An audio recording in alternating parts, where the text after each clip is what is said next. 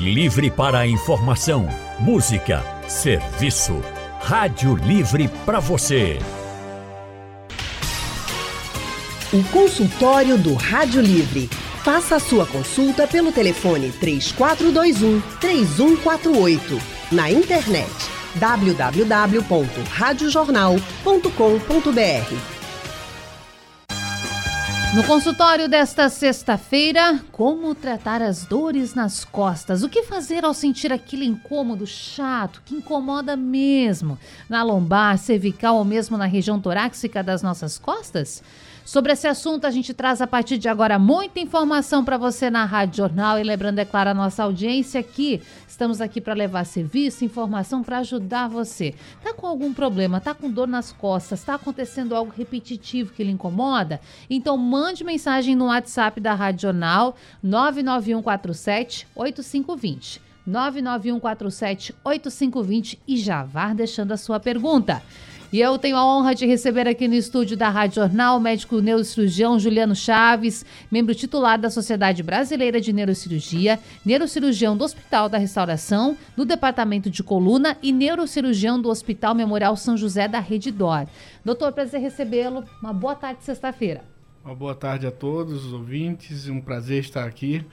É, espero esclarecer bastante aí sobre o tema e procurar ser o mais educativo possível para vocês. Ah, com certeza será. Sempre é, é, muito bom, doutor, porque a gente, já a época de Graça Araújo, quando havia né, esse espaço aqui que era o consultório de graça, depois continuou-se com o quadro, o consultório dentro do Rádio Livre, é, é, justamente isso: levar o serviço, levar informação, esclarecer dúvidas. É uma forma de a gente fazer aquilo que o rádio tem de mais bonito, que é levar de maneira gratuita para todo mundo, para qualquer classe informação. E vamos ajudar o povo hoje. Vamos sim, vamos sim.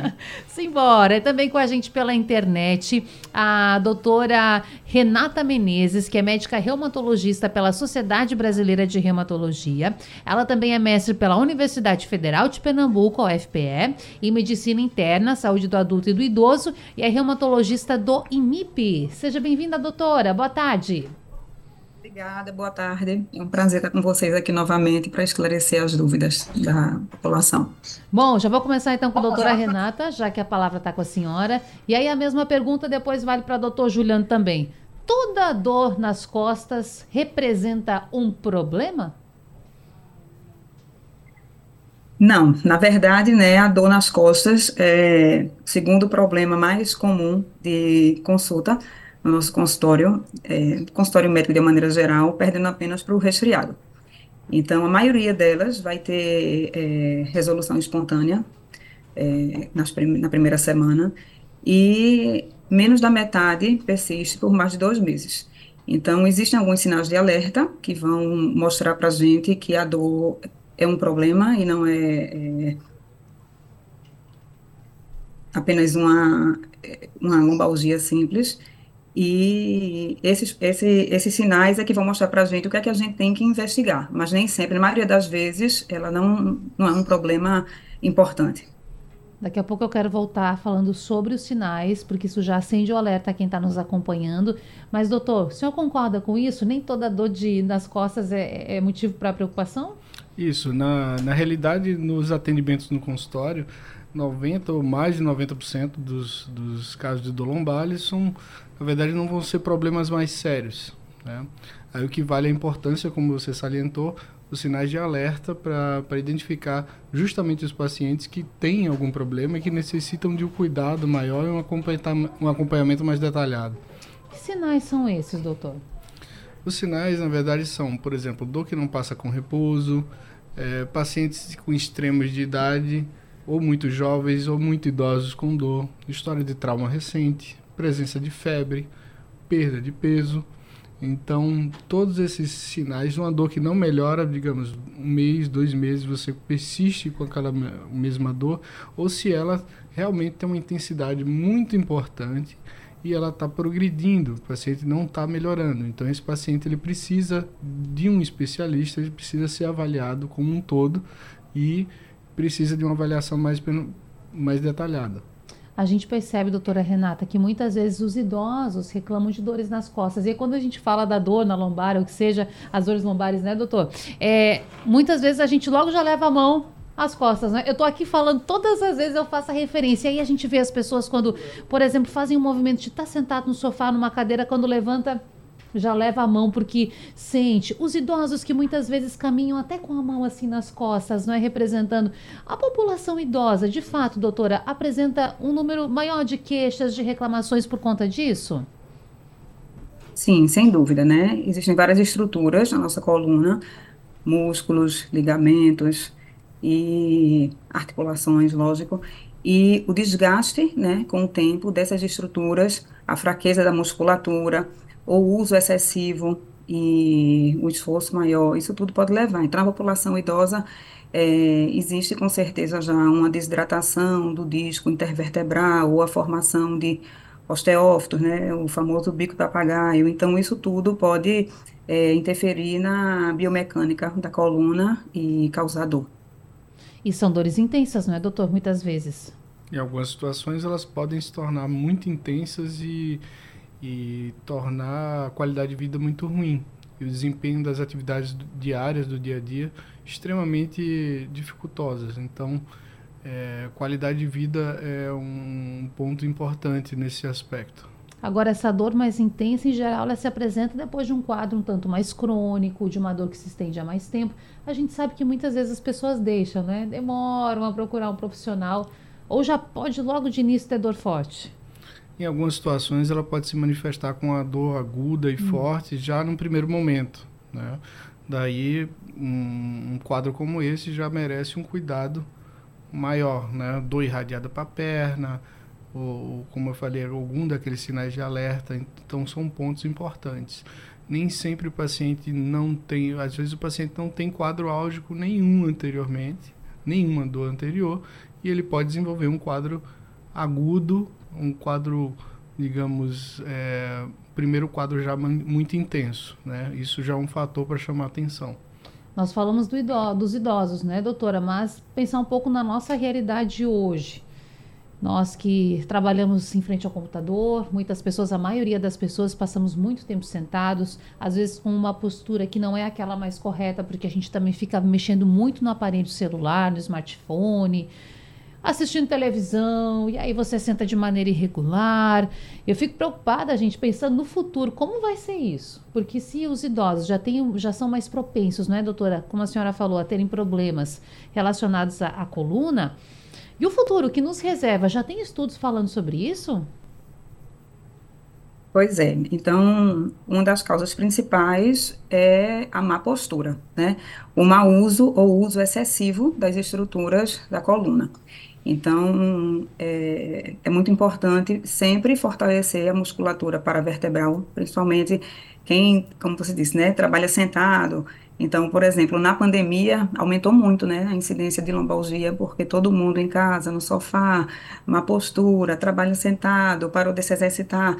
Então, essa perda da musculatura para vertebral, é, com o sedentarismo, com muito tempo sentado, é uma causa importante. E a outra é que a gente sentado aumenta a pressão no disco intervertebral. Então, quem tem é, doença do disco, desidratação do disco, alguma discopatia, então a posição sentada também prejudica. Questões para que possamos ficar atentos. Gente, a nossa conversa está só começando. E eu já volto Retomando aqui a nossa conversa com o doutor Juliano Chaves, ele que é neurocirurgião. Doutor, eu prometi antes de chamar o intervalo, explicar um pouco para a nossa audiência quais são as principais doenças que, que podem de fato aparecer a partir dessa, dessa sensação de alguma dorzinha nas costas, de um incômodo. Quais são as principais doenças aí na coluna? Como a gente falou, geralmente a maioria das dores elas não vão ser um, uma doença propriamente dita. Uhum. Né? Elas vão fazer parte de um quadro de dor que a gente pode ter em qualquer órgão é, no joelho, no pé, então ele pode acometer a coluna também. Então a gente tem que estar muito atento que realmente em algumas situações ela pode estar acometida por doenças. E a coluna, na verdade, é um órgão. Um órgão e ele tem várias articulações, então essas articulações, esse órgão, ele pode ser acometido de diversas formas. Desde uma infecção, lesões tumorais, lesões compressivas das estruturas nervosas que ali estão, né? E, e, lesões inflamatórias, no caso a doutora reumatologista está aqui presente, as lesões inflamatórias secundárias às doenças reumatológicas, quadros auto, autoimunes Então existe, eh, na verdade a coluna tem que ser tida como um órgão e, e ele pode ser acometido por diversas doenças, né? e diversos aspectos de doença. E gravidades, claro, também. E né? gravidades né? é, que vão demandar de acordo com, com o tipo de acometimento que aquela coluna tem. Cirurgia, em quais casos?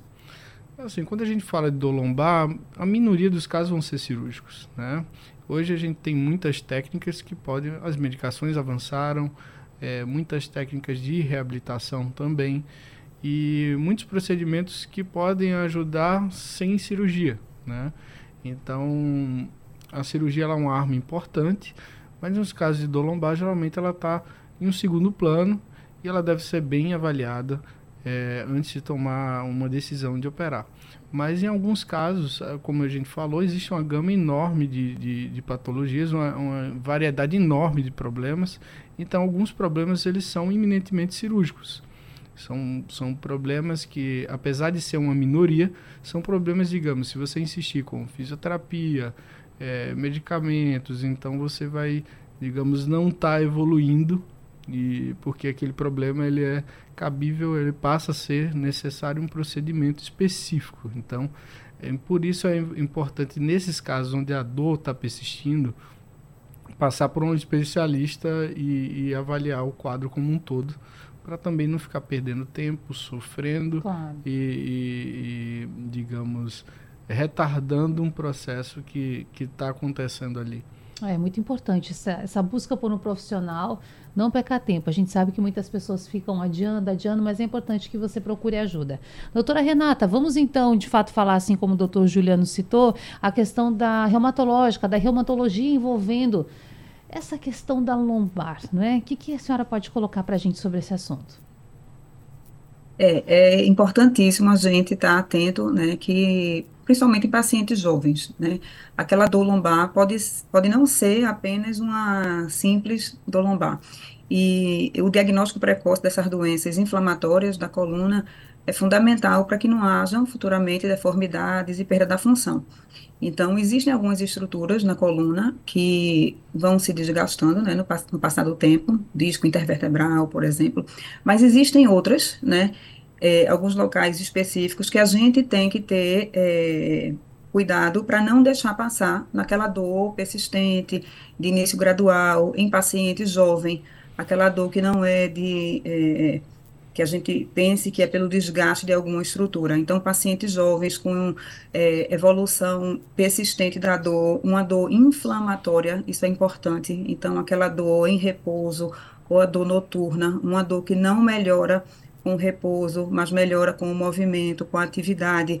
Então, é uma dor que aparece também com rigidez, rigidez matinal. Então, o paciente se sente melhor durante o dia, enquanto ele está mexendo, mas pela manhã, quando ele acorda, e à noite, ele tem uma rigidez que só vai melhorando é, à medida que ele vai se movimentando. Então, isso é fundamental, essas características da dor inflamatória, para a gente poder diagnosticar, né, precocemente essas doenças, que geralmente são um grupo de doenças, as espondiloartrites, que aí pode englobar espondilite anquilosante, artrite psoriásica, outros tipos de doenças inflamatórias e que a gente tem que fazer o, o diagnóstico e não conduzir, né, só com analgésico claro. ou com, é, com uma simples lombalgia. E tem muitas pessoas, doutora, que falam da massagem, que logo que sentem algo pensam, vou recorrer à massagem, eu conheço um massagista, uma massagista que é muito boa. A massagem pode ajudar mesmo? É, a massagem ela vai ajudar na dor, né? Principalmente quando é um, uma lombalgia de origem muscular, ou quando o paciente tem um espasmo da musculatura. Então, ela pode ajudar como um é, tratamento adjuvante, lógico, não como tratamento primário, né? Dependendo da causa. Tem aquelas ventosas que hoje a gente vê muito também as pessoas colocando. É uma, é uma, uma alternativa também, doutora? O que, que a senhora acha? É, veja, é, como a gente lida né, com as, do, mais com, com as doenças inflamatórias, Sim. É, não existe evidência de tratamento da doença com esses tipos de, de é, é, tratamento alternativo, né? Lógico que tudo é, que melhore a dor do paciente vai, vai ser útil e vai ser bem-vindo. Mas no, nas nossas doenças reumatológicas, a gente realmente tem que focar no tratamento é, primário, né, da doença, no tratamento com drogas reumatológicas que vão impedir que aquela doença progrida. Importante isso para nossa audiência. Agora, doutores, vou compartilhar uma situação que é, que é própria, que é minha, mas eu já comentei com muitas pessoas e muita gente falou: olha, é, acontece o mesmo comigo. Várias, várias pessoas. Ainda quando, quando criança, eu sempre ouvia meu pai falar o seguinte: fim de semana, quando podia dormir um pouquinho mais, estender um pouco mais, ele dizia: bate sete horas, eu não consigo mais ficar deitado, porque sinto dores nas costas. Eu achava que era, que era besteira, que era brincadeira, que era só aquela aquele costume, aquele hábito de acordar cedo todos os dias e que fim de semana queria levantar cedo também. Hoje a minha rotina também é de acordar muito cedo. Eu acordo todos os dias por volta de 13h45, é, 4 da manhã. Vamos colocar aí 4 da manhã. Aí quando chega fim de semana, que eu vou descansar um pouco mais, se durmo até 7, 8 horas, acordo com muitas dores nas costas. Mas passou uma hora, tá tudo certo. O que, que pode ser isso, hein, doutor? É eu acho que cada um tem sua rotina, né? Sim. E o corpo ele, ele vai se adequando em algumas situações, né? O sono ele é reparador, né? Ele é bem reparador. E aí essas mudanças de rotina podem ter um impacto diferente de pessoa para pessoa. Mas é, de maneira geral, ter um sono adequado, repousar, é frequente até a gente encontrar pacientes com dores crônicas eles sofrerem algum tipo de problema, distúrbio no sono, né? Então, às vezes a gente tem alguma relação de alguns casos de distúrbio do sono, o repouso prolongado. Na verdade, a gente, nós somos, de certa forma, animais, né? seres vivos, somos animais e precisamos de movimento. Né? Ficar deitado demais, posturas mantidas, sentados demais. Então, a gente precisa ter um equilíbrio na, na nossa na, na, digamos, na divisão da, de tarefas no dia a dia. E isso às vezes pode afetar, de certa forma. Isso é muito individual, às vezes. Sim, então não vou ficar tão preocupado, que logo já passa, viu? Mas de fato, gente, já compartilhei com várias pessoas e muitas falaram que, que sentem algo parecido. E entrando nessa questão do sono, é, o Ricardo, nosso ouvinte, mandou uma mensagem, mandou um áudio, inclusive, doutor, perguntando sobre o colchão o estado do colchão. E aí já vou colocar aqui o travesseiro também, porque tem muitas pessoas que às vezes falam: parei de dormir com travesseiro, não estou sentindo mais dor nenhuma. Isso de fato interfere? Em relação ao colchão, é, às vezes é comum os pacientes perguntarem sobre marca, qual seria o melhor tipo, e não existe nenhuma recomendação especial em relação a isso, mas ele precisa ser confortável. A postura durante o sono, ela dependendo do sono que a pessoa tem, que as pessoas se movimentam mais, outras se movimentam menos, isso é bem relativo. Até a forma e posição de dormir vai variar bastante de pessoa para pessoa. Mas, em geral, a pessoa, os pacientes, as pessoas têm que procurar uma postura mais confortável possível para dormir. Então, deitar de lado, o pescoço ele muito inclinado, ele vai trazer tensão. Ah, se você tem um colchão antigo que tem um buraco no meio, isso vai fazer que você fique numa postura inadequada e aí você pode ficar várias horas naquela postura inadequada. Isso a longo prazo pode trazer problemas para a pessoa em questão, para o paciente. Sim. Então, doutora Renata, a gente não está falando assim para a pessoa, vai lá na loja e compra um colchão novo agora, não. Não, não é isso. Mas é importante você observar como está a qualidade desse colchão, prestar atenção nos sinais do corpo, né? Talvez isso seja o mais importante quando a gente está falando desse assunto. Sim, com certeza. Então, isso que o Juliano disse. A gente, é, cada pessoa tem a sua é, biomecânica, né, da coluna. Então, não existe um, uma receita de bolo, nem um colchão que vai ser bom para todo mundo. Cada pessoa tem a sua maneira de dormir, tem a sua posição preferida. E o que é importante é que ela tenha um sono reparador. Isso é mais importante do que tudo né? O sono, quando é, ele interfere não só na lombalgia, mas como nas doenças crônicas, né? Nas síndromes é, dolorosas crônicas. Então, é, o sono reparador é fundamental. Importante isso. E o sedentarismo, hein, gente?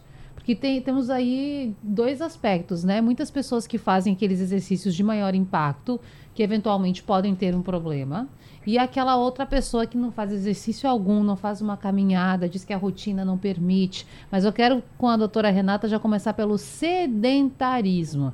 A longo prazo, não fazer nenhuma atividade física pode prejudicar a nossa coluna?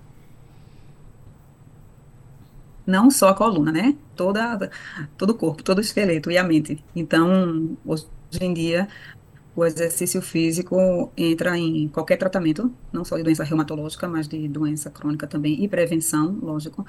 Então, a perda, o sedentarismo, né, vai levar, no nosso caso específico aqui, falando em coluna, a perda da musculatura paravertebral, e com o passar do tempo, é, vai haver uma perda dessa estabilidade. Então, o paciente vai sentir mais dor do que se ele tivesse com essa musculatura paravertebral bem trabalhada, bem exercitada e com a coluna mais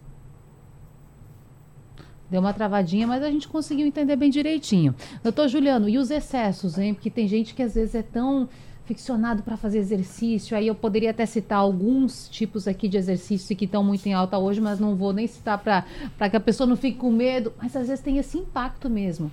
Isso, exagerar no exercício, pode ser um problema também? Pode ser um problema, sim. É, quando a gente se depara e observa os, os atletas de alto desempenho, eles têm uma vida curta de, de atividade. E geralmente eles são parados por lesões. Eles geralmente, atletas de alto desempenho, são comuns as, as cirurgias, seja no joelho, pub, é, e até na coluna em alguma eventualidade, mas os, os atletas de alto desempenho estão se você se permite fazer um esporte de alto desempenho, o esporte está associado à lesão. E quanto mais a intensidade, então você não consegue fazer isso de uma forma prolongada. E isso acaba aumentando os riscos, não só da coluna, como das outra, outras articulações. Isso é, isso é um problema às vezes. Sim, então, ou seja, equilíbrio é tudo, né, gente? Tem claro que nem nós aqui não somos atletas de alto rendimento, mas Sim. muitas vezes a pessoa entra numa rotina que gosta de fazer exercícios assim, de maneira intensa, vai à academia duas vezes ao dia e faz um exercício mais pesado. Tem que ter um cuidado com isso também, né, doutor? É o equilíbrio. E isso envolve liberação de endorfina, envolve é, a sensação de bem-estar que o exercício produz. E isso em excesso, eles acabam ficando até angustiados, é, é muito melhor você fazer um exercício um pouco mais leve e continuamente do que você fazer de uma forma excessiva, excessiva acabar tendo uma lesão e ficar limitado. Isso traz é, repercussões enormes, principalmente nesse tipo específico de, de paciente que tem uma atividade acima do normal. E aí você ter a oportunidade, gostar de praticar exercício, tem que mudar radicalmente a sua rotina, porque teve um problema, aí é complicado demais. Eu quero voltar com a médica reumatologista, a doutora Renata Menezes. Doutora, para falar sobre tratamento, porque a gente aqui apontou diversas questões, o que pode acontecer, o que pode explicar essas dores na coluna, a dor lombar, é, alguma, algumas rotinas do dia a dia que podem provocar algum dano, algum problema à coluna. Mas e o tratamento? A senhora chegou a citar os analgésicos que muitas vezes as pessoas procuram, não é? Por conta própria. O que, que a senhora indicaria para a nossa audiência? É, em primeiro lugar, não se trata a dor lombar sem saber a causa, né? Então, se for uma dor aguda e com resolução espontânea, tudo bem, o analgésico vai ser é, suficiente. Mas uma dor crônica, né, que dure muito tempo, ou que dure mais do que 12 semanas, né, na verdade, uma dor lombar é, que não se sabe a causa, a gente tem que investigar porque o tratamento vai ser direcionado, né? Então a gente tem que saber se aquela dor é uma dor mecânica, se é uma dor inflamatória, que estrutura está é, sendo comprometida para estar é, tá causando aquela dor, é, se existe comprometimento neurológico ou não, se existe uma doença grave ou sistêmica associada àquela dor, então tudo isso vai interferir na hora da escolha do tratamento. Doutora, já que a palavra está com a senhora, muito obrigada por esse consultório. Até a próxima oportunidade. Obrigada.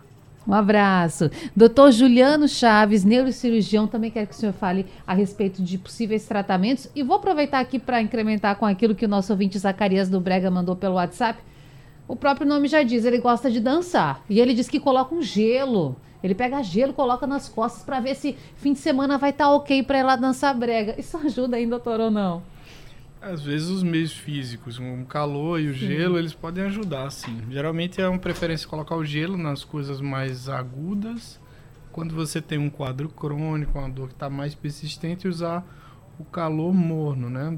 Ter cuidado com o calor, porque às vezes pode lesar tanto o gelo como o calor excessivo, eles podem machucar a pele, principalmente mulheres. Você vê às vezes o paciente vai para cirurgia, a gente vê o paciente despida e vê uma queimadura Nossa. por gelo ou calor, uma mancha feia às vezes no então deve-se tomar um pouquinho de cuidado com a intensidade e o tempo que colocar, aí é ter bom senso, né? Em relação às medicações, só um adendo, tem que ter cuidado.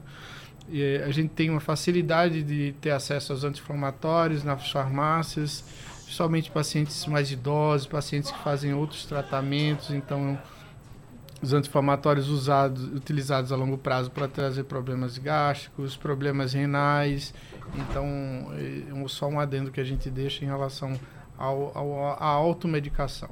E né? sempre, sempre que você tiver um problema, procure um profissional de saúde. Doutor, muito obrigada pela participação na Radional. Até a próxima oportunidade. Eu que agradeço. Gente, tarde. prazer recebê-los hoje nessa sexta-feira por aqui. E assim a gente vai colocando um ponto final no Rádio Livre, a produção de Kevin Paz, também de Henrique Lencastre, trabalhos técnicos de Emílio Bezerra, Edilson Lima e Sandro Garrido. No apoio no estúdio Valmelo, coordenação de jornalismo de Vitor Tavares, direção de Mônica Carvalho. Sugestão ou comentário sobre o programa que você acaba de ouvir, envie para o nosso WhatsApp 99147 8520.